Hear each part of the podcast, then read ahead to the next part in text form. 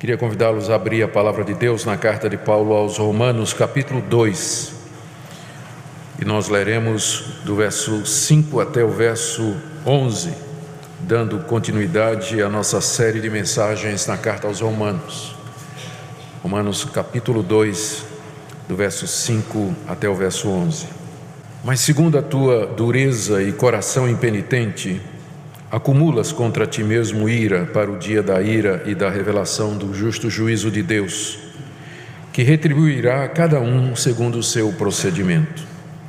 A vida eterna aos que, perseverando em fazer o bem, procuram glória, honra e incorruptibilidade, mas ira e indignação aos facciosos, que desobedecem à verdade e obedecem à injustiça Tribulação e angústia virão sobre a alma de qualquer homem que faz o mal, ao judeu primeiro e também ao grego.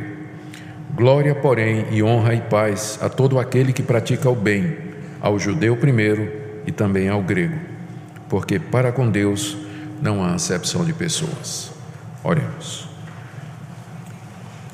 Estamos diante da tua palavra, ó Deus, da revelação que o Senhor nos faz daquilo que Paulo chama aqui o dia da ira, o dia da revelação do teu justo juízo. E nós estamos diante, Senhor, desse ensinamento. E é muito elevado para nós, com verdades tão profundas que definem nossa vida aqui na eternidade. Por isso eu quero pedir que Teu Espírito Santo nos conduza pelo texto e nos guie, nos tome pela mão, palavra por palavra, para que nós possamos entender o que o Senhor nos está dizendo aqui. E mais do que isso, de que maneira essas verdades impactam a nossa vida no presente. Oro pelas crianças, adolescentes, jovens que aqui se encontram, para que eles percebam que estas verdades dizem respeito a eles também. Que todos, ó Senhor, estejamos conscientes daquilo que o Senhor nos ensina, dessas coisas intangíveis, imperceptíveis ao olho humano, mas que são reais e verdadeiras e imutáveis. Guia-nos, pois, é o que pedimos em nome de Jesus. Amém. Meus queridos, aqui nessa passagem o apóstolo Paulo fala do dia do juízo, o dia que está para vir sobre a humanidade e no qual, nas palavras dele, Deus haverá de revelar a sua justiça. É um dia que está no futuro, é um dia que é ensinado em toda a Bíblia, é um dia que se aproxima cada momento que nós vivemos, um dia do qual nós não podemos precisar a exatidão no nosso calendário, mas a sua vinda é tão certa quanto a própria existência de Deus. Há um dia em que Deus haverá de revelar-se como juiz de toda a humanidade, em que ele vai julgar o procedimento de cada pessoa. O que levou o apóstolo Paulo a tratar desse assunto foi o seguinte: ele escreveu essa carta com o objetivo de mostrar à igreja de Roma a necessidade de evangelizar a Espanha. A Espanha ficava ao norte de Roma, numa região onde o Evangelho ainda não havia chegado. E para alcançar os espanhóis com a mensagem do Evangelho, o apóstolo Paulo precisava do suporte de uma igreja. Igreja que o enviasse, orasse por ele, ajudasse financeiramente, mandasse pessoas com ele, uma equipe, ele então, como não era conhecido da igreja de Roma, escreve essa carta com o objetivo de se apresentar à igreja e apresentar os seus planos. Ele fala desses planos no capítulo 1 e no capítulo 14, perdão, no capítulo 15. E como ele era, não era conhecido da igreja, aqui nessa carta ele apresenta a mensagem que ele quer pregar na Espanha, o evangelho que ele prega. Então, nos primeiros três capítulos, ele fala da perdição de toda a raça humana. Ele fala que os pagãos estão perdidos, os gentios estão perdidos, aquelas pessoas que nunca ouviram falar da lei de Moisés, nunca ouviram falar do Deus verdadeiro, nunca ouviram falar do nome de Jesus, todavia elas estão perdidas, elas estão perdidas.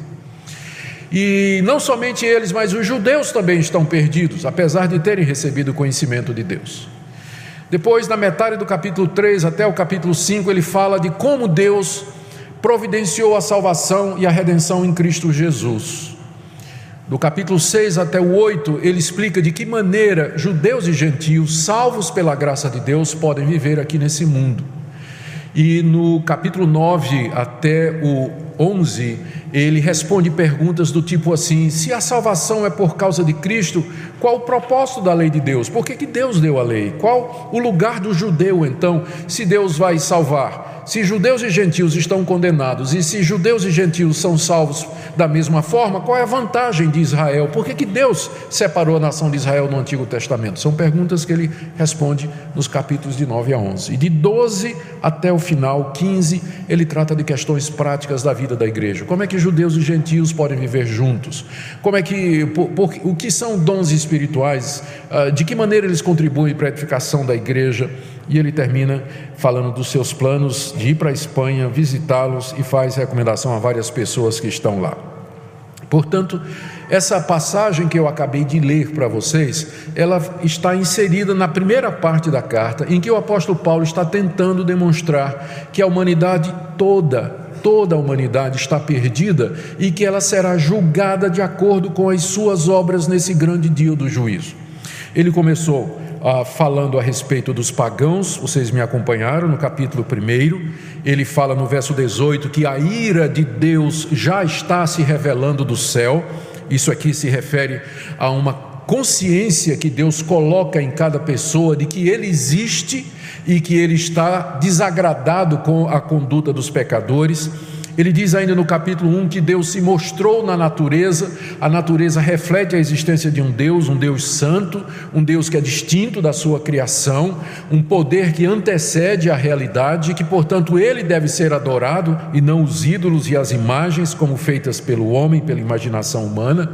Ainda no capítulo 1, Paulo diz que esses pagãos torceram a verdade de Deus, verdade essa que ele deu na consciência e na criação, e adoraram a criatura, torceram as relações sexuais, Deus os entregou às suas paixões, eles foram mais fundo ainda, em vez de se arrepender, e mesmo sabendo o juízo de Deus de que são passíveis de morte os que cometem estas coisas, eles não somente fazem, como ainda aprovam aqueles que praticam estas coisas. E aí no capítulo 2, Paulo se dirige agora para os moralistas eram aquelas pessoas entre os pagãos que reprovavam aquele procedimento entre os pagãos, como por exemplo alguns filósofos estoicos ou alguns políticos romanos é, que condenavam aquele tipo de prática, aquelas práticas imorais que havia no Império Romano. E Paulo diz: vocês estão condenados do mesmo jeito, porque vocês praticam as mesmas coisas que vocês é, condenam. Vocês fazem as mesmas coisas que vocês consideram erradas. E Paulo então foca agora no judeu, porque de todos os críticos que havia no século I, eh, de todos aqueles que mais condenavam a atitude dos pagãos, você encontrava ou você tinha o judeu. O judeu entendia porque Deus deu a lei para ele, porque Deus fez uma aliança com ele, que ele estava numa posição mais privilegiada e desprezava os demais povos. E Paulo se dirige para o judeu dizendo: Olha, no dia do juízo que se aproxima, Deus não vai fazer distinção nenhuma, Ele vai tratar você da mesma forma que Ele trata o pagão, porque o critério que Deus vai usar no dia do juízo para salvar e para condenar é o procedimento da pessoa e não a origem religiosa dela, se ela é pagã, se ela é judia, de onde é que ela vem, o exame de Deus, o, o, o, a avaliação de Deus a, do, da, da vida eterna com relação à vida eterna e a condenação eterna serão baseados em caráter nas obras, no procedimento, na vida da pessoa e não aquilo que a pessoa professa ou é, diz que é. Esse, portanto, é o tema e esse é o foco do que nós acabamos de ler aqui, quando o apóstolo Paulo então coloca ou introduz esse tema do dia do justo juízo de Deus.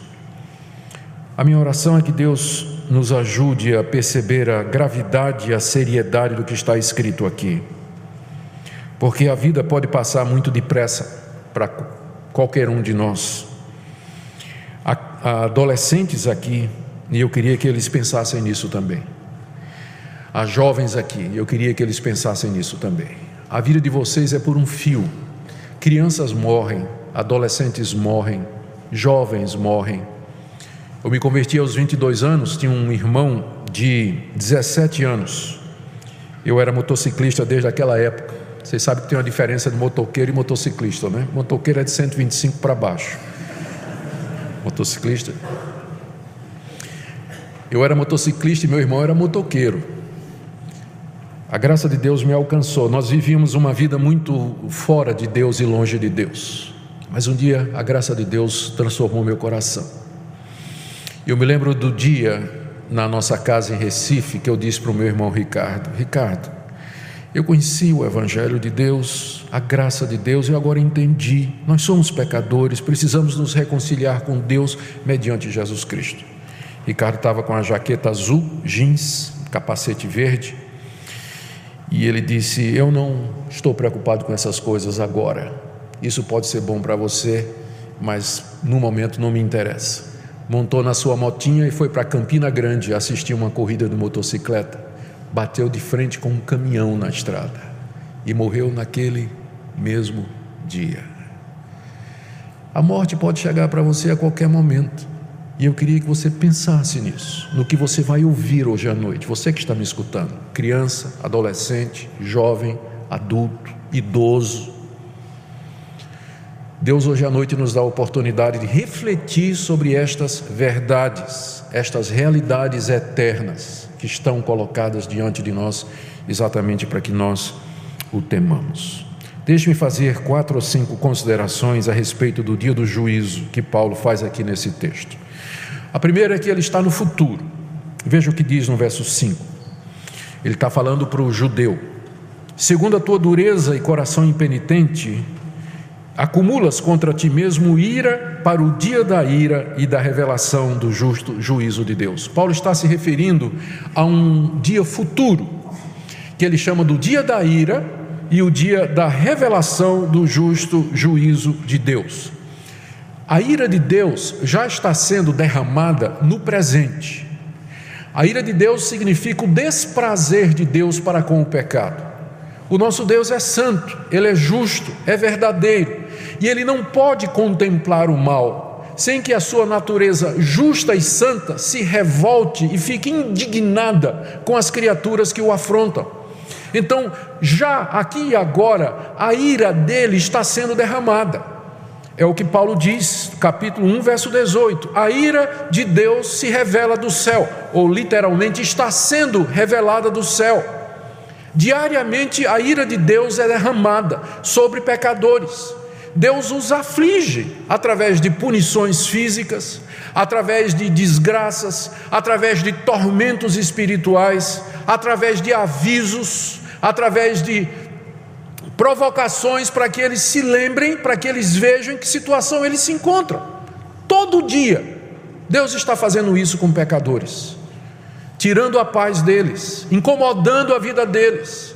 São o que nós chamamos pré-anúncios da ira final de Deus, mas é apenas o começo isso. Todo esse sofrimento, essa miséria, essa angústia, essa dor, é simplesmente um prenúncio daquilo que está preparado para aquilo que Paulo chama do dia da ira. É apenas o prenúncio, é apenas uma antecipação em que Deus deseja acordar a humanidade e dizer para a humanidade: alguma coisa está errada, será que vocês não percebem? que vocês não conseguem resolver os seus próprios problemas, que vocês cavam sua própria sepultura, que vocês se matam uns aos outros, que vocês não conseguem viver em paz, mesmo que vocês acumulem tesouros, propriedades, se sintam seguros financeiramente, mas vocês não conseguem viver em paz, vocês não, não estão vendo que alguma coisa está errada. Deus derrama a sua ira sobre a humanidade para despertá-la, para que ela perceba que algo terrível está se aproximando, que algo muito pior está chegando a cada dia que passa, que é o dia da ira e da revelação do justo juízo de Deus. Ele é chamado o dia da ira, porque é nesse dia que Deus vai derramar a sua ira por completo. Por enquanto a ira dele é derramada, mas ela é mitigada por conta da paciência de Deus. Ele permite o sofrimento, a miséria e a dor, mas ele alivia. Com bênçãos, com graça, com misericórdia, ele traz algum consolo, ele traz algum conforto, não é tão ruim quanto poderia ser a, a, o pecador sofre e sente angústias e se sente solitário, se sente angustiado, mas Deus provê a medicina, prevê pessoas que ajudam a, de alguma forma a aliviar o sofrimento desse mundo. Mas naquele dia ele vai tirar todo o conforto, ele vai tirar tudo aquilo que diminui a força da sua ira e ela será derramada plenamente, sem restrição alguma sobre a humanidade.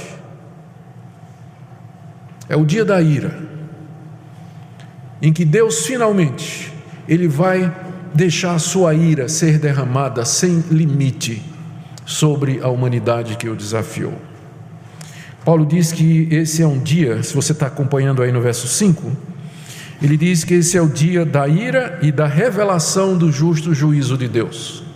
Porque é claro que depois de dizer, falar sobre esse dia da ira, esse dia terrível, ah, suscita na mente das pessoas, mas será que isso é justo?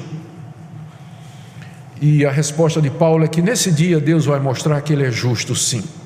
Porque no dia de hoje, a ira de Deus está sendo derramada, mas as pessoas não percebem a justiça que há nisso, porque aparentemente sofrem todos: quem teme a Deus e quem não teme a Deus, quem crê em Deus e quem não crê em Deus, quem procura ah, o bem e quem procura o mal. Parece que o sofrimento, a angústia vem a todos, e aí alguém pergunta: onde está a justiça? Será que é justo isso que Deus está fazendo? Mas naquele dia Deus vai mostrar exatamente que tudo que ele fez foi justo ele vai mostrar que nunca cometeu uma única injustiça com nenhum ser humano. Na verdade, ele vai mostrar que ele foi até misericordioso e compassivo, deixando de derramar a sua ira antes e com mais intensidade e vigor. Será o dia em que Deus vai apresentar-se como justo juiz e nenhum de nós vai poder imputar a Deus qualquer injustiça e dizer o Senhor errou, ou o Senhor foi severo demais, ou o Senhor foi é, é, mole demais, ou relaxou demais. Não. Naquele dia vai ficar claro que tudo o que Deus fez e permitiu que fizesse está perfeitamente justo. Naquele dia toda a boca vai se calar. Ah, mas Deus não sabia. Por que, que Ele permitiu? Por que, que isso aconteceu comigo? Por que, que criança sofre? Por que, que gente boa morre? Naquele dia todo mundo vai ter a resposta. E todo mundo vai calar a boca. Pode ser que agora nós não tenhamos todas as respostas, mas esse é o dia da revelação do justo juízo de Deus. E naquele dia você vai ter a resposta. O que resta agora é que você aguarde esse dia sem imputar a Deus e sem atribuir a Deus injustiça nenhuma, porque você não sabe todas as coisas. Você não tem o um conhecimento dele. Você não tem o um conhecimento dele. Então, é um dia que está no futuro. Como eu disse, nós não sabemos quando será esse dia. E Deus o oculta de propósito. Porque se ele anunciasse o dia da ira, tinha muita gente deixando para se converter no dia anterior, não é? Muita gente deixando para se arrepender no dia anterior, queria experimentar o pecado até o último momento, faltando cinco minutos. Eu sei que isso não é possível, mas uma das razões pelas quais Deus não revela quando esse dia virá é exatamente para que nós estejamos prontos. Ele até contou, o Senhor Jesus até contou uma parábola sobre isso. Ele disse: se o dono da casa soubesse a que hora vinha o ladrão, vigiaria para não deixar que sua casa fosse arrombada. Mas como a gente não sabe que hora vem o ladrão, a gente fica vigiando o tempo todo. O dia do Senhor será como um ladrão de noite. Nós não sabemos quando ele vem. E a razão que isso nos é oculto é para que nós estejamos preparados sempre, sempre, sempre para esse dia. Porque nós não sabemos quando ele virá. Nesse dia, o Senhor Jesus Cristo descerá dos céus em glória, ele será o juiz. A ele foi dado o poder de julgar, porque ele se tornou um de nós, porque ele morreu na cruz pelos pecadores, porque ele recebeu todo o poder no céu e na terra, porque ele é o Filho de Deus e o Filho do homem, ele será o juiz naquele dia. E embora seja ele, não haverá clemência, não haverá injustiça, mas julgamento justo. Naquele dia os mortos ressuscitarão, desde Adão até o último que tenha morrido. Os vivos serão transformados, toda a humanidade comparecerá diante do tribunal de Deus para o grande dia da ira e da revelação do justo juízo de Deus. Esse é o ensinamento da Bíblia do começo ao fim. O apóstolo Paulo está apenas refletindo aqui o que os profetas de Israel disseram, que o livro dos Salmos fala, o que Moisés ensinou e que o próprio Jesus ensinou quando estava aqui. O dia da revelação do juízo de Deus. A gente pergunta, mas qual a necessidade desse dia? E a resposta é que é preciso que um dia a justiça de Deus seja manifesta claramente. É preciso que haja um dia em que Deus vá dizer: Estes são aqueles perdoados pelos seus, dos seus pecados e salvos pela graça. Aqui você tem uma tensão entre o já e o ainda não. Quem crê em Jesus Cristo tem a vida eterna, aqui e agora. Mas isso só será anunciado publicamente no dia da revelação do juízo de Deus, porque eu não sei quem tem, eu não sei se você tem, eu não sei se aquele outro tem, eu não sei quem vai para o céu e quem vai para o inferno, por isso é preciso um dia público em que Deus diga: são esses aqui e são esses aqui. Como o próprio Jesus disse, naquele dia ele vai separar, vai colocar as nações diante dele e vai dizer a um grupo: Vinde benditos de meu Pai. E aí ao outro vai dizer: Apartai-vos de mim, malditos, para o fogo eterno. Então é preciso que haja um dia público em que essa separação seja conhecida, porque no momento está misturado. Aqui mesmo nessa noite, há pessoas que no dia do juízo ouvirão a voz: Vinde benditos de meu Pai. Mas eu digo com lágrimas nos olhos: há pessoas também que ouvirão aquela voz: Apartai-vos de mim, malditos, para o fogo eterno, preparado para o diabo e seus anjos. Eu não sei quem são, você também não.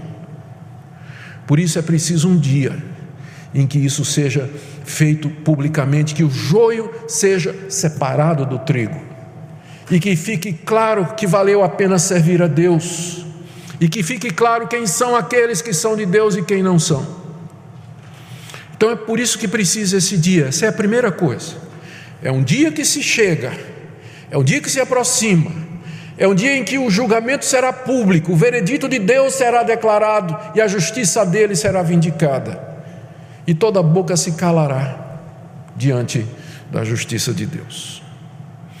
Segunda coisa que nós queremos destacar aqui dessa passagem é o critério pelo qual Deus haverá de julgar os homens mediante Jesus Cristo. O apóstolo Paulo diz no verso 6, no verso 5 ele diz, ele fala do dia da ira e da revelação do justo juízo de Deus. E no verso 6 ele diz: Deus retribuirá naquele dia a cada um segundo o seu procedimento. Naquele dia, Deus retribuirá a cada um segundo o seu procedimento. Ou seja, aqui nós estamos diante do critério que Deus vai usar para retribuir a alguns uma coisa, retribuir a outro outra coisa. O critério é o que Paulo chama aqui procedimento. Literalmente, na língua grega, o que nós temos aqui é a palavra obras. Ou seja, literalmente está dizendo: Deus retribuirá a cada um segundo as suas obras. Como as obras mencionadas é aquilo que eu sou, aquilo que eu faço, aquilo que eu penso, as minhas escolhas, as minhas decisões, então a nossa tradução traduziu corretamente como procedimento. Mas a palavra é isso, obra, aquilo que eu faço, aquilo que eu escolho, aquilo que eu digo, aquilo que eu penso aquilo pelo que eu vivo, ah, o encaminhamento que eu dou à minha vida, como eu trato as pessoas, como eu trato Deus, como eu trato o dinheiro, como eu trato o meu corpo, como eu trato a propriedade do meu próximo, como eu trato o casamento do meu próximo, como eu trato o nome do meu próximo, são obras, é, é o que nós somos, é o que nós fazemos como seres humanos. Daí a tradução aqui é procedimento. Esse vai ser o critério naquele dia. Deus vai julgar o procedimento de cada um. E ele vai dar de acordo com isso, vai retribuir. Note a palavra aqui. Daí a justiça de Deus. Ele vai retribuir de acordo com as obras de cada um.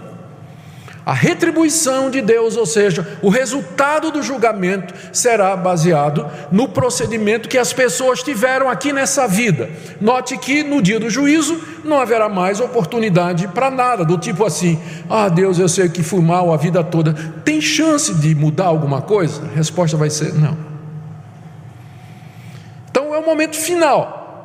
O que vai estar em jogo é o que você fez enquanto estava vivo, enquanto viveu aqui nesse mundo, enquanto ocupou o seu corpo aqui na terra.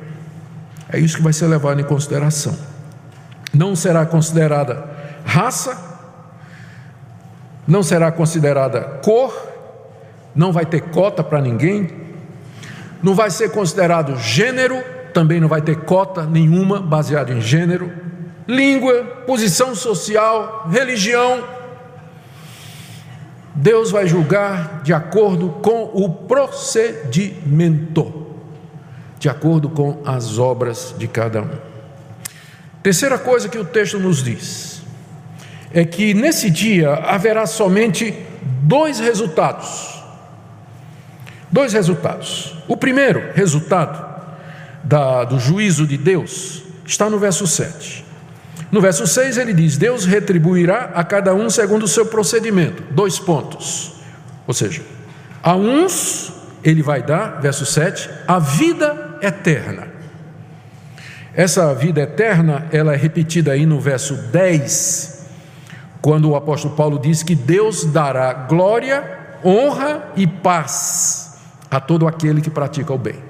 Então, o, o que é que Deus vai retribuir? Em primeiro lugar, Ele vai dar vida eterna, glória, honra e paz a um grupo.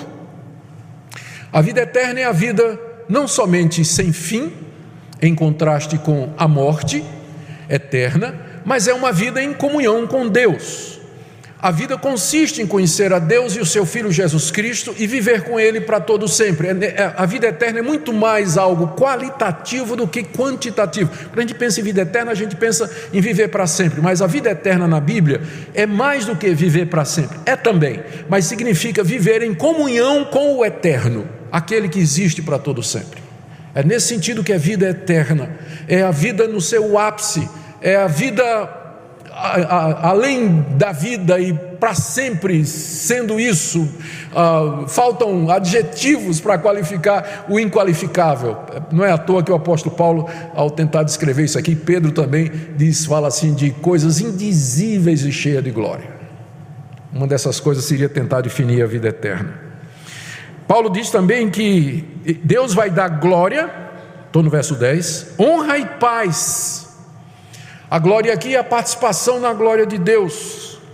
A honra é ser honrado por Deus e a paz é o shalom, o reino de Deus esperado, o novo céu e a nova terra, onde não há mais guerra, onde não há mais dor, acabou a angústia, não há mais pecado, é a felicidade eterna. É tudo isso que é resumido na expressão vida eterna. Dois resultados. O primeiro deles é Deus dará vida eterna algumas pessoas. A outras pessoas, Deus dará a sua ira. Veja o que diz, verso 8. No verso 6 ele diz: Deus retribuirá a cada um segundo o seu procedimento. Dois pontos. Primeiro, vida eterna. Verso 8. Segundo, ira e indignação aos facciosos que desobedecem à verdade e obedecem à injustiça. Tribulação e angústia virão sobre a alma de qualquer homem que faz o mal. Aqui Paulo fala sobre o segundo grupo dizendo que eles receberão a ira de Deus, o desprazer de Deus, a indignação de Deus, Deus está indignado com eles e vai derramar sobre eles o seu justo juízo e castigo. No verso 9, tribulação e angústia, angústia profunda, indizível, interminável, incapaz de ser compreendida. Se você já não consegue viver com angústia aqui, você está tendo apenas uma pequena amostra do que vai ser o dia do juízo e o inferno. Uma angústia indizível que leva as pessoas ao desespero, como Jesus mesmo disse, ao ranger de dentes, de tanta angústia. É isso que Deus vai derramar naquele dia para o segundo grupo. Então, Deus vai retribuir segundo as obras, e o resultado será apenas vida eterna para um e ira, indignação, tribulação e angústia para o outro. Note, de acordo com Paulo aqui e com o restante da Bíblia, não tem uma terceira opção tipo purgatório. Ou seja, Deus olhou assim e disse: é, esse foi mais ou menos. Então faz o seguinte: você vai passar um tempinho sofrendo aqui, e depois que você sofreu bastante, você entra no céu. Isso não está na Bíblia em lugar nenhum. São apenas dois resultados: ou céu ou inferno, usando a linguagem bíblica. Ou vida eterna ou ira eterna. Apenas dois. Segunda coisa, note que não se fala aqui da extinção da alma, porque algumas pessoas acham que o castigo de Deus no dia do juízo vai ser extinguir a pessoa, a pessoa deixa de existir, mas nesse, se for isso, não faz sentido Paulo falar de tribulação, indignação e angústia, porque mortos extintos eles não sentem nada disso, estarão bem vivos, sim, e bastante conscientes. Terceira coisa, note que Paulo não está dizendo aqui que a salvação é universal, que naquele dia Deus vai dar a vida eterna a todos. Ele não vai dar a vida eterna a todos. Deus vai dar a vida eterna a alguns, mas não a todos.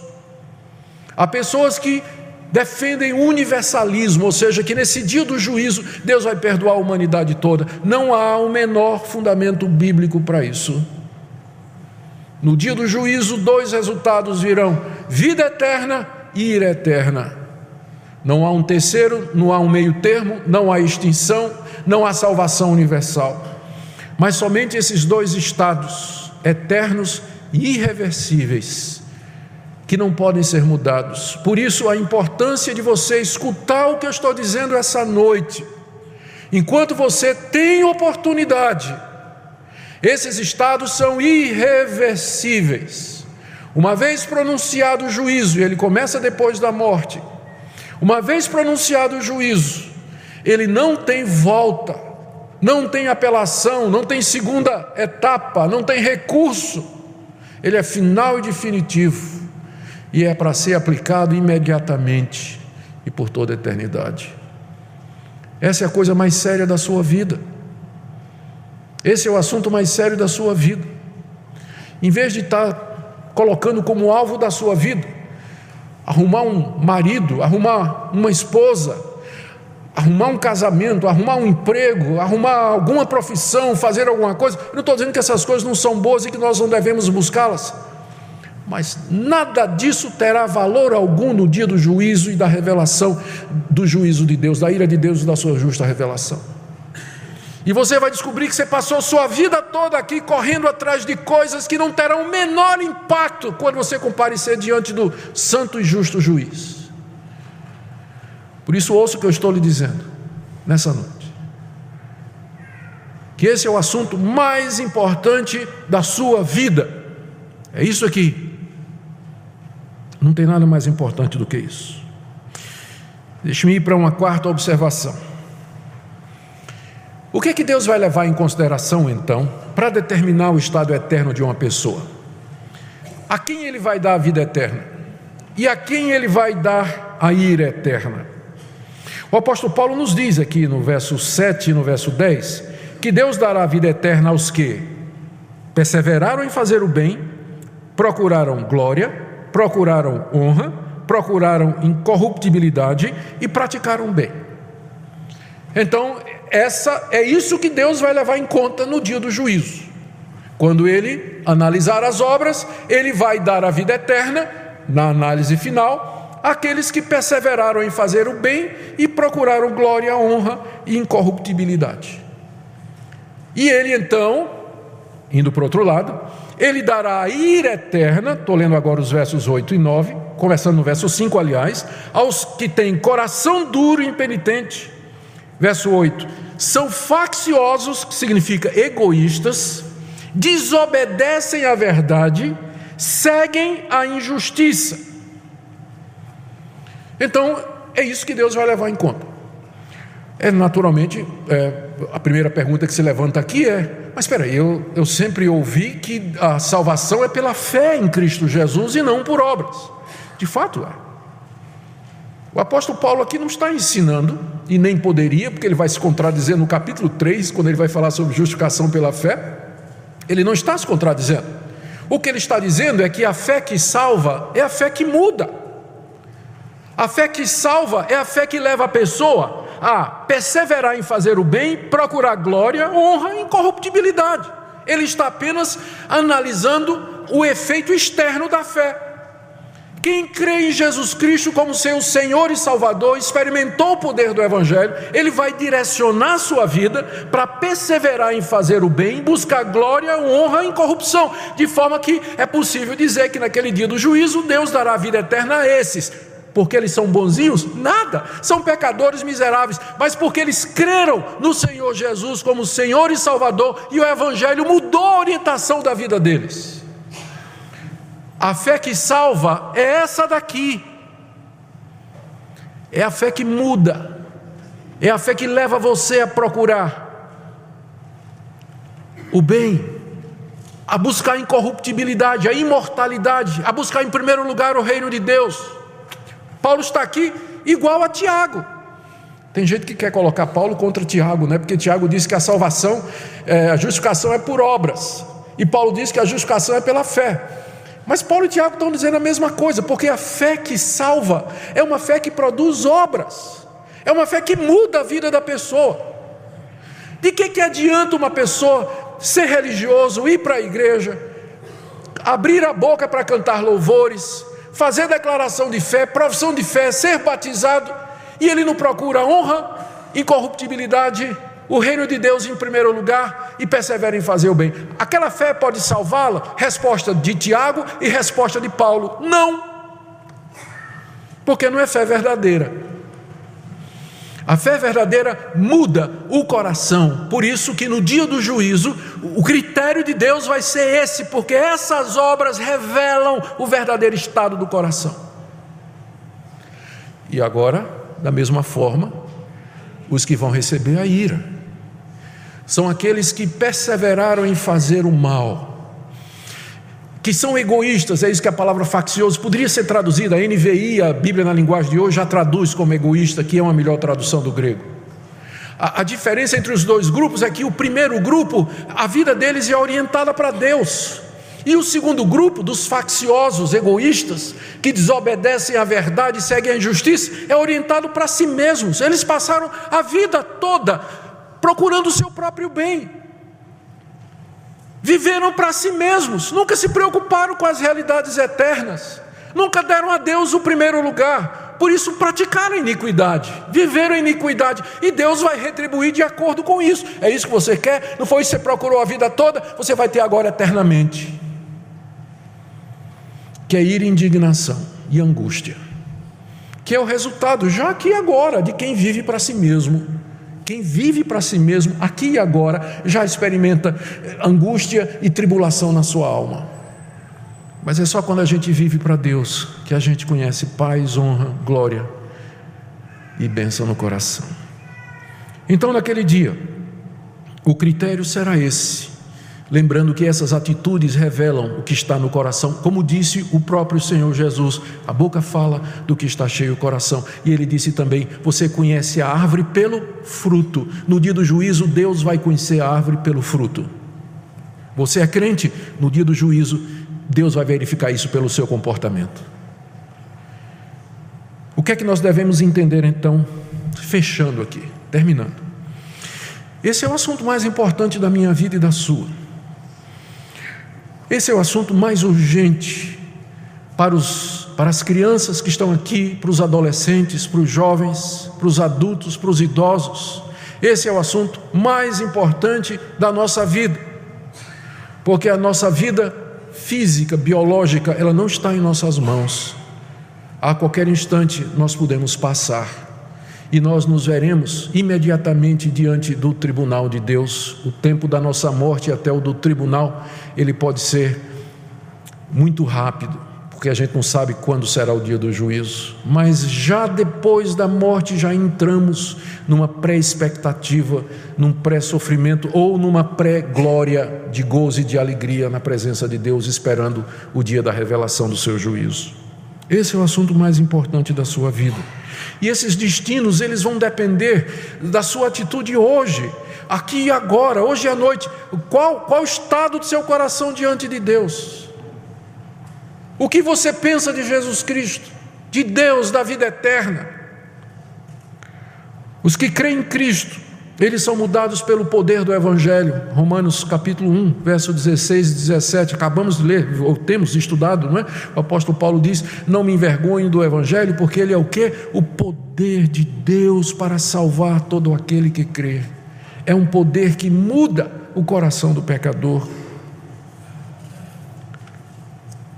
Eu quero terminar com algumas aplicações aqui. Primeiro, eu queria que nessa noite você examinasse a sua fé.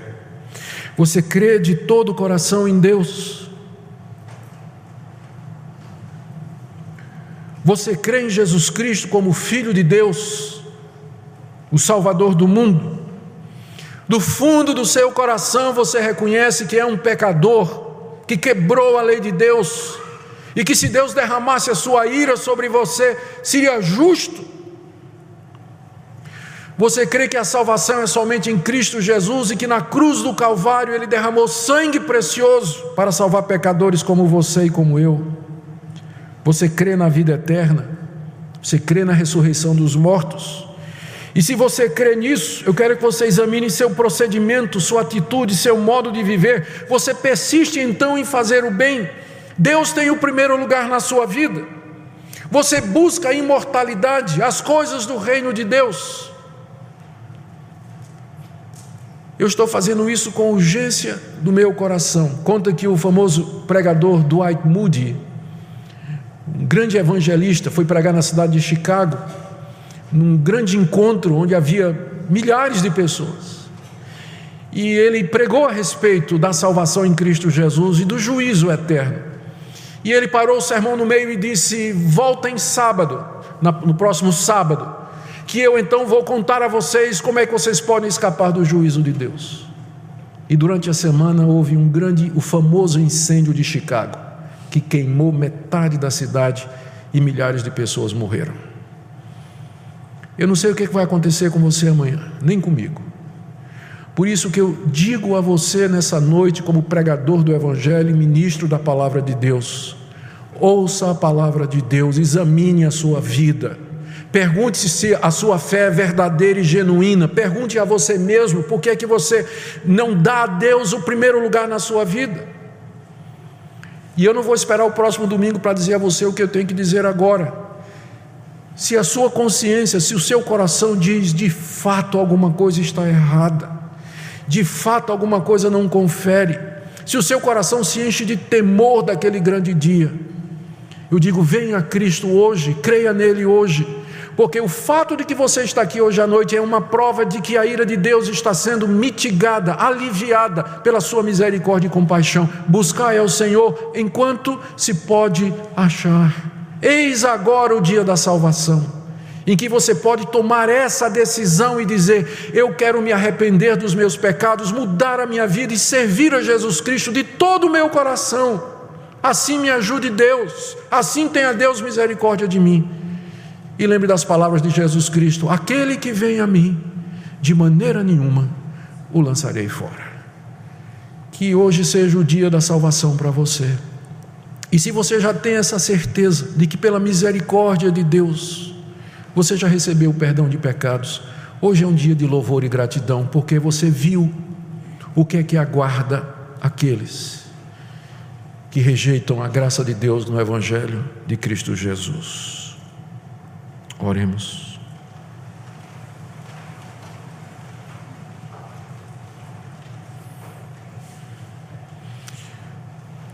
Senhor, nem sei direito o que dizer diante do Senhor, porque tua palavra é, é muito mais eficaz e muito mais clara do que qualquer pronunciamento humano.